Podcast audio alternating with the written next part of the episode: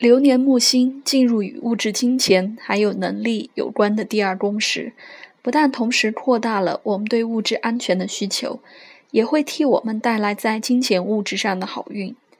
若没有强硬相位的话，这一段时间赚钱多半很容易，特别是在投资理财的运势也相当不错，扩大自己的财富。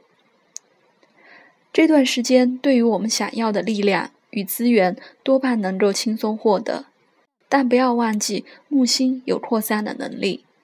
这也同时表示了我们会把金钱物质扩散出去，以换取精神上的愉快。例如花钱买东西来取悦自己，或是捐钱布施或帮助别人，换来心灵上的富足。因为心理上木星象征着一种无形的富足感。这时，我们会把这种精神或心灵上的富足感也视为一种财富。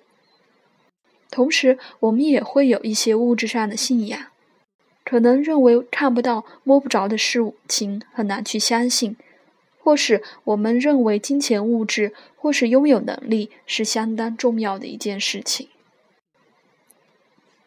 必须记住的是，木星同时带来一些想要冒险、刺激的心态。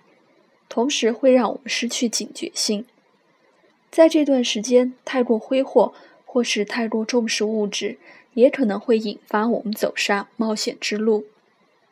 例如，扩张自己的金融信用贷借贷，对金钱物质资源过度的贪婪，或是进行一些非法的金融理财方式等。提高警觉性，并且借由精神上的富足来取代物质上的贪婪。才是最好的应应之道。